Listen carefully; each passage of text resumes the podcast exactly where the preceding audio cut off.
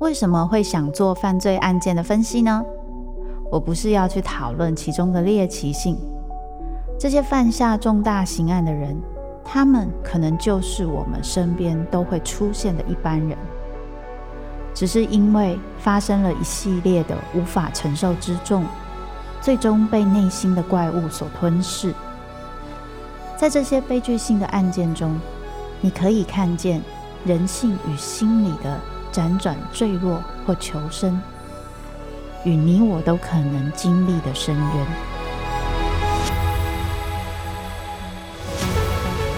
我是周慕姿，我的全新订阅节目《周慕姿读犯罪脚本》，被恶魔追逐的人，带你从心理学的角度探索人性的黑暗面，以及他们内心始终没说出口的挣扎。现在就到 Apple Podcast 以及静好听，搜寻。周慕之读犯罪脚本，被恶魔追逐的人。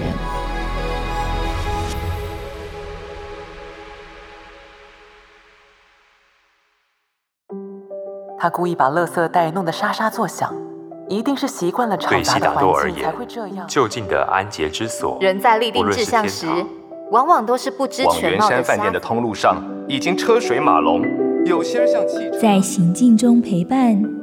在独处时对话，随时随地用声音滋养生活。一周听一本有声书，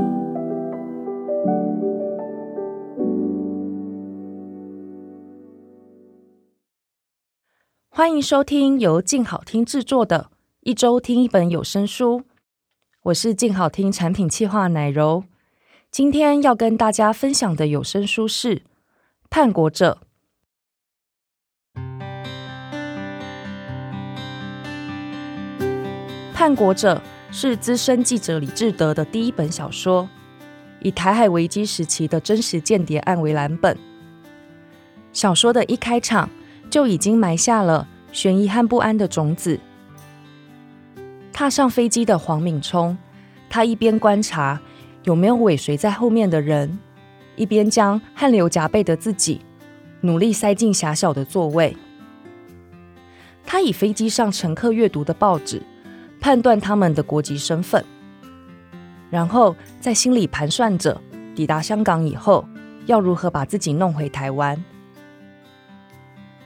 引擎声提高，飞机开始准备滑行了。只要起飞以后，就可以往平安脱身靠近一步。然后，就像有人突然拔掉了电源，所有的声音都消失了，在几乎无限放大的安静和沉默里。机舱里有人大声叫喊黄敏聪的名字。故事啊，就从黄敏聪被中共逮捕开始，带领读者回到九零年代，两岸交流敏感而且千丝万缕的时期。一九八九年六四天安门事件爆发。一九九一年，当时的总统李登辉，他废止了动员戡乱时期临时条款。到九七香港回归中国。中华民国也迎接了历史第一次的民选总统。台面上的冲突和变革都让人心蠢蠢欲动。台面下，国共之间的谍报战也暗潮汹涌的展开。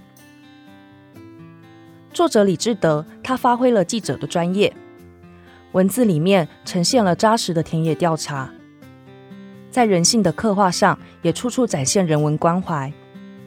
对于场景。地理的描述都细腻的，宛如身处其中。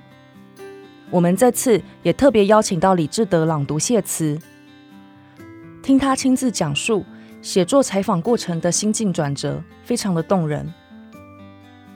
叛国者有声书是静好听主播张新哲继《八尺门的辩护人》以后再次挑战的文学作品。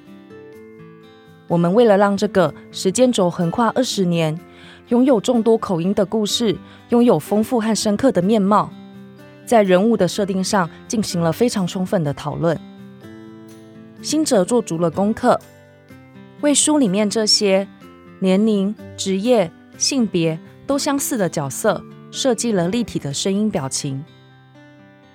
制作的过程里，我不止一次压抑辛哲声音的层次和多变性。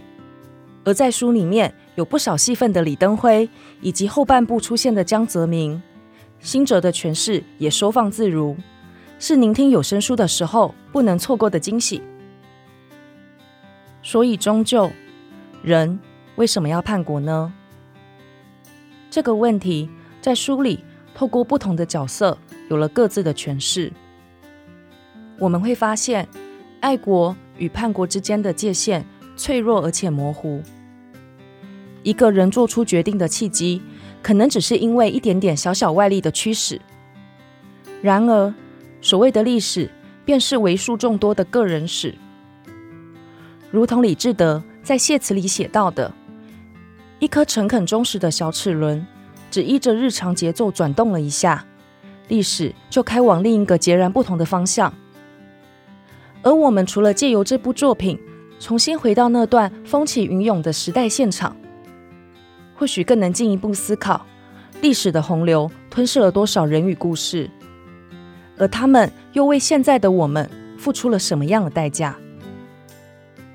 接下来，就让我们来听听由声音主播张新哲所诠释的《叛国者》。《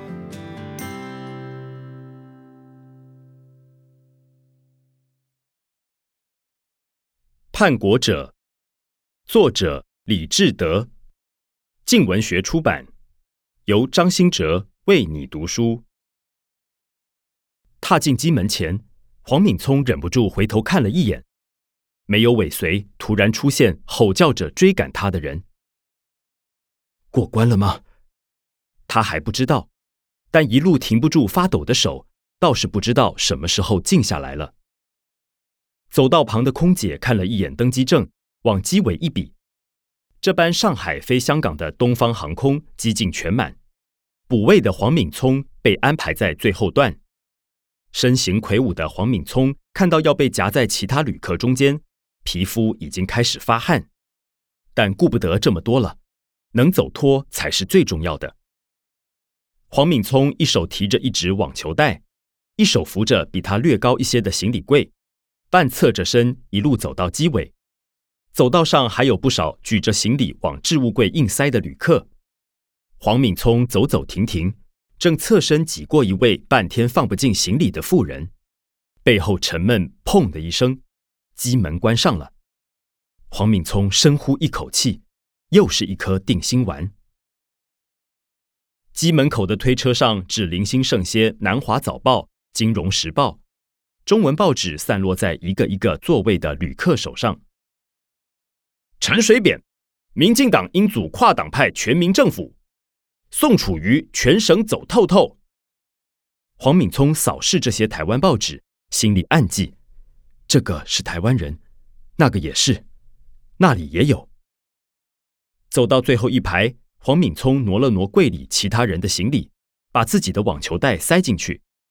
荧幕上已经开始播安全影片，站上走道的空姐空少比手画脚，开始示范安全带和救生衣的用法。黄敏聪向走到位的客人道个歉，努力自己塞进座位，假装没看到对方嫌恶的眼神。一靠上椅背，汗水立刻渗过了内衣和衬衫，冷汗、热汗流得他满头满脸。黄敏聪撕开纸巾抹了两下，飞机已经开始后退。黄敏聪心里的时针分针转得飞快，心里盘算两个小时后到香港，届时不出机场，直接柜台买票，踏进华航，才真是平安脱身。正想着，引擎声拔高起来。飞机正要往前滑行，突然像断线停电一样，声音没了，飞机硬生生停了下来。黄敏聪心头一紧，眼角一瞟窗外，五六部轿车朝着飞机开过来，不远处五六个地勤人员正推着一座登机梯过来。还是来了。黄敏聪深呼吸了一口，原本应该带他脱困的机舱。如今成了困住他的牢笼。三分钟前历历在目的逃脱场景，像肥皂泡泡一样瞬间破灭。十多个小时的逃亡就要结束。黄敏聪瞪着前座椅背，等等机门一开，未来的命运自会快步找上他来。谁是黄敏聪？一位穿着白衬衫、黑西裤、留着平头的中年男子站在走道头，绷着脸，向着机内大声喝了一句。黄敏聪深呼吸一口气，举起手，朗声回答：“我是。”话说完，竟生出一种奇特的轻松感。机舱里轰的一声，四下爆出微微的惊呼。有点事情，请您帮忙，麻烦跟我们去一趟，晚两小时走，可以吗？中年男子语气和缓了一些。谢谢大家，不好意思耽误时间。这句话对着其他乘客。